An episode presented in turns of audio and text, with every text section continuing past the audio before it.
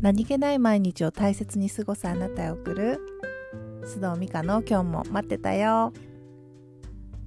皆さんこんにちは須藤美香です。この収録をしている時点で2022年の12月9日です。いかがお過ごしでしょうか？いつもリアルタイムで聞いてくださっている皆さん今日はちょっとね配信時間が遅くなってしまいました。申し訳ありません。子供たちがね寝静まった後隣の部屋で今こそこそ収録をしています。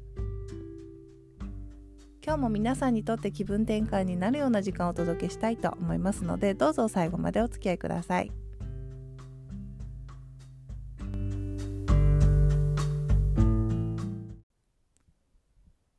さてでは今日のトピックは大人になるってどういうこと？自分の何々になる？です。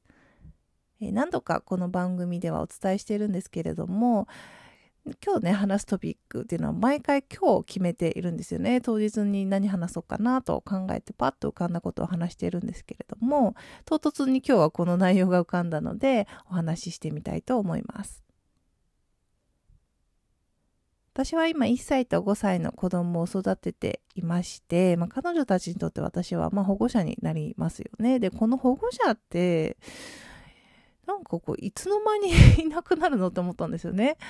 まあ普通に考えると成人がその一区切りだと思うんですけれども、大学に行っていたらね、今18歳で成人ですからね、卒業まで何年かあるし、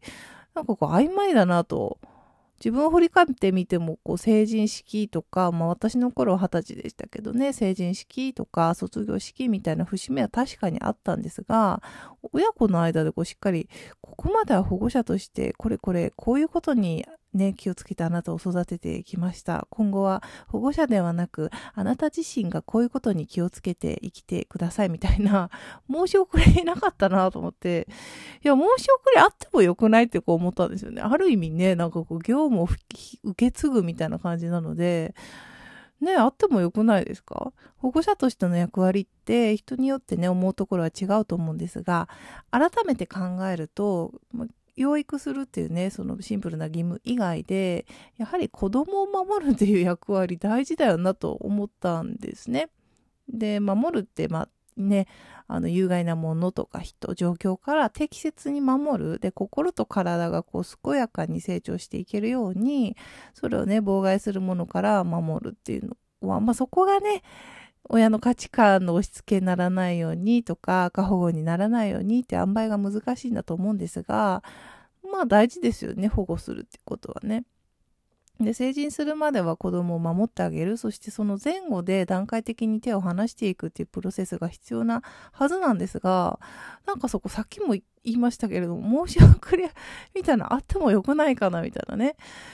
皆さんどうでした？ちゃんとなんかこう、そういうありました？なんかこう、ね、区切りみたいな、親御さんから説明があってみたいな。うん、あってもいいかなってすごく感じたんですけれども、保護してくれてた人がいなくなるっていうことは、え、じゃあ保護者がね、してくれていた保護って自分が自分でしなきゃいけないじゃんって、なんかこう改めて今日考えたんですよね。で、大人の皆さん、私も含め保護者はいないと思います。そしたら自分で自分を守らないと、いけないですよね危険なもの状況からで自分の心と体が健やかでいられるように、まあ、それを妨害するであろうものから、まあ、自分の価値観の上で自分を保護するっていうのは誰も言っなんかこう改めてね、申し送りなかったけど、誰でもない自分の役割なんだなと今日な、なぜかね、子供のことをこう考えながら思い至りました。大人になるっていろんな定義があると思うんですけれども、まあ、経済的自立とか精神的自立あとはね身の回りのことができるって家事的自立とかもあるかなと思うんですけれどもそのね真ん中の2番目にお話ししたえじゃあその精神的自立って何をと考えた時にこの自分が自分の保護者である守って自分を守ってあげるっていうことも、まあ、大事な一部なのかなと思いました。どう思われますか？皆さんは皆さんのも大人になれていますでしょうか？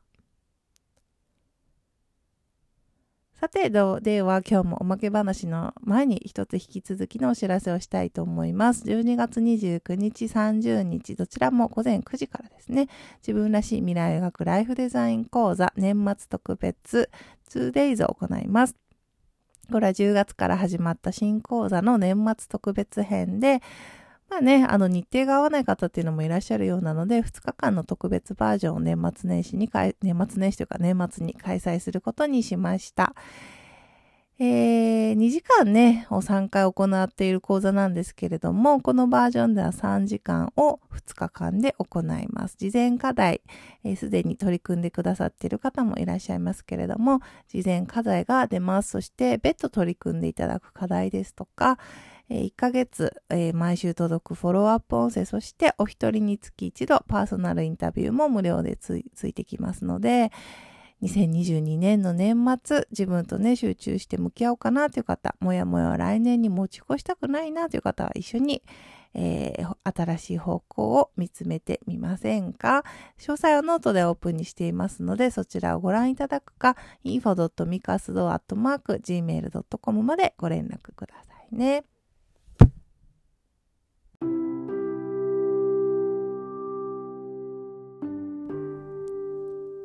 さてではおまけ話ですけれども私昨日ですね人生で初めて裁判の傍聴席に座るというか傍聴傍聴するという経験をしてきました。今ね全国であのけ、えーと、といわゆる同性婚のあの裁判が行われていましてその福岡の、えー、九州訴訟というのがありまして決心の前になる重要な局面ということでたくさんね傍聴人がいるということもあの裁判官の後への後押しになるっていうのを伺いましてまあね、私、あの、同性婚、あの、早く、なんで実現しない、あのね、昨日のね、あの、皆さんのスピーチを聞いていても、やっぱりなんで、なんでそもそも、やっぱり実現できないんだろうってますます思ったくらいなんですけれどもなんかね応援したいと思っても何何が自分ができるかなって考えてしまってたんですけれども、まあ、そういう機会がありますよっていうことを教えていただいて傍聴席に座ってあの裁判を見てきました。なんかねいろいろ思うところあったんですがなんかいやでもちゃんとねゃんとねっていうのもあれですけど裁判がねしっかり行われる国に住んでいてよかったなっていうのはちょっとね改めて感じましたね。えー、決心は6月ということでまだ半年以上あるんですけれどもこのニュースも引き続き追っていきたいなと思っています。それでは今日も最後までお聴きいただきありがとうございました。Apple Podcast もしくは Spotify で聞いてくださっている皆さん、ぜひ星をつけていただけると嬉しいです。ではまた次回のエピソードでお会いしましょう。さようなら。